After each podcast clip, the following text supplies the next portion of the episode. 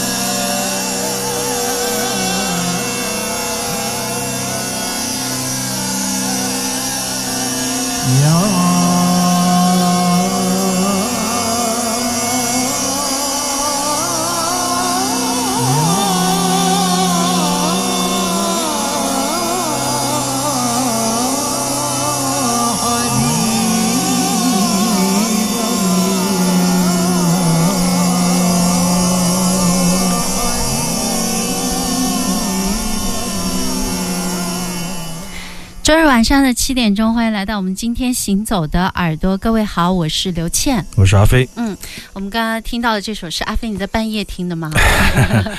Catherine Crester Henix。你会不会觉得节目一开始就放这首歌会容易睡着啊？那不会，但就是嗯一开始仪式感满满的。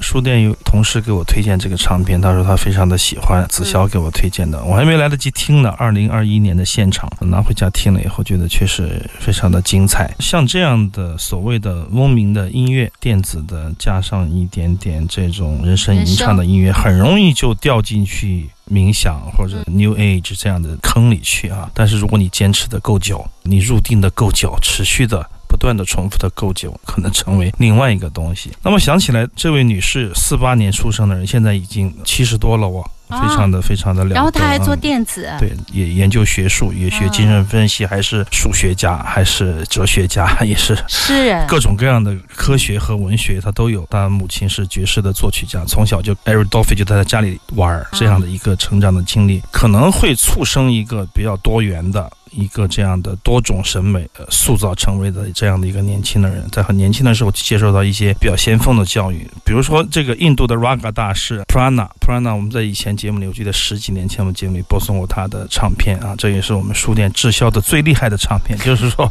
我们从大概零八年进到以后，十二三年吧都没有卖掉的唱片，就是 Lamo Young 和这个 Prana。也许现在的年轻人更容易接受他们，因为现在年轻人更多元，他们更愿意去聆听各种各样的稀奇古怪的声音吧。所以说，当一种嗡鸣的金属、嗡鸣的这样的一个潮流铺开来的时候，哎，这样的一些音乐家慢慢的成为了他们谈论的话题。呃这一点来说，比听音乐本身、创造这个音乐本身更令我觉得有意思哈。我想嗯想想，年轻人会觉得，哎，这样的一些人，他们会怎么定义这种音乐？跟我们以前听到的时候定义的音乐肯定就是不一样的。他们会给他们一些奇怪的名字，在我看来，或者说是有意思的名字啊，啊或者一些新的传统吧，我觉得即将诞生了。在这样的一种情况下，我觉得我们没戏了。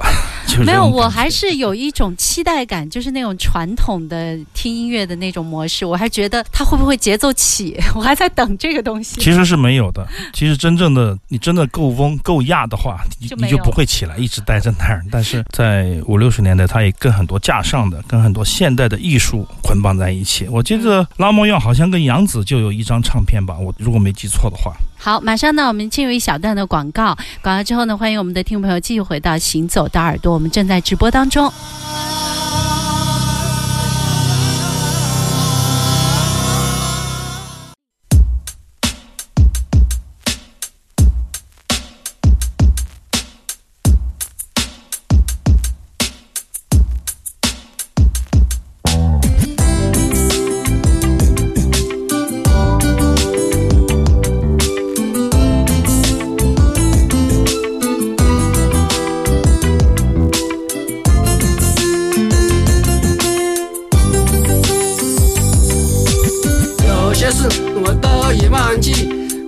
现在还记得，在一个晚上，我的母亲问我今天怎么不开心。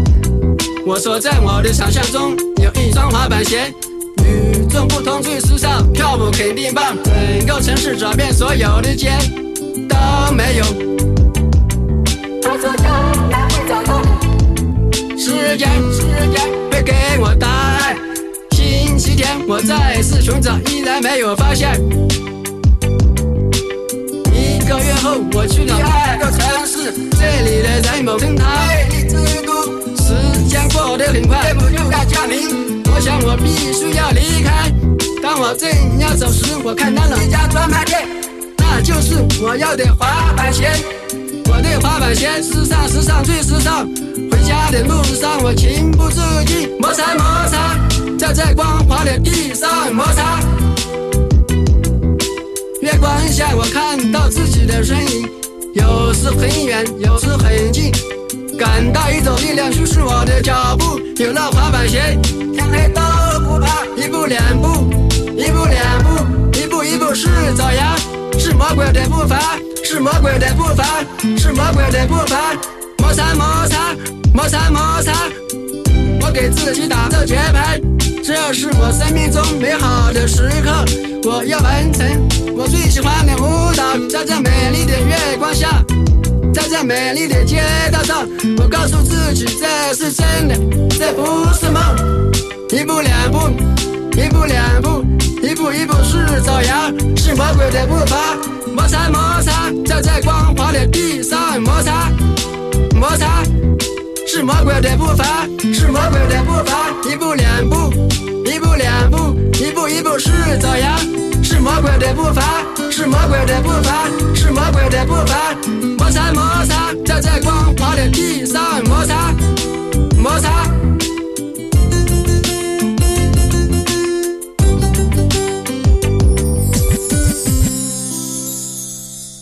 这个为什么效果这么的不一样？我记得好像上一次那是很多年前了，是吧？庞麦郎有在 B 十 Live House 做过演出，做过一场对，当专人的演出，时当时请他来演出，很多乐迷还觉得，哎，好奇怪？。对，看到那个 B 十发的推文以后，嗯大家都觉得哇，怎么回事？哎，所以说就是我们就喜欢干一些奇怪、奇奇怪怪的事情啊。有时候嗯自己也控制不了自己啊，自己控制不了自己，然后自己也怀疑自己，不停的怀疑自己。这张黑胶唱片出来以后呢，现在听到的版本是非常好的音质的版本，因为刘英用他的魔法啊嗯，他的魔爪，还有他的很多的黑武器、黑科技。而且很模拟，把他的这个声音做了一个特别完美的处理，他的力量大到你就是你去外面打碟，如果没有这张盘，你就可能觉得立不住脚 这样的感觉。所以我经得起吹捧的一张四十五转的单曲的唱片，虽然说售罄了，但是也不会再版了、啊。多少张啊但是就好玩嘛啊，嗯四百张，一下全国应该没有四百个 DJ 吧？我觉得啊，四百个喜欢他们的，但确实有很多 DJ 找我要这张盘，确实也没有了。但是非常感谢刘英，他就觉得在他的审美里，他没有听过这样的歌曲，他也不觉得这首歌好，但混着混着，他觉得飞哥这个人好像挺真实的。我们对他的塑造没有经过任何言语，我就说，哎，把这首歌混一下，我想出一个单曲黑胶。他听了以后可能不理解，但是他慢慢的想，慢慢的做的时候，他就会非常的真实。我们经常讨论这个问题啊，嗯技术有多重要，真实有多重要，或者说表达有多重要，形式有多重要，有的时候又没有道理可言。所以如果说能讲清楚，那就不叫音乐，也不叫艺术了，是吗？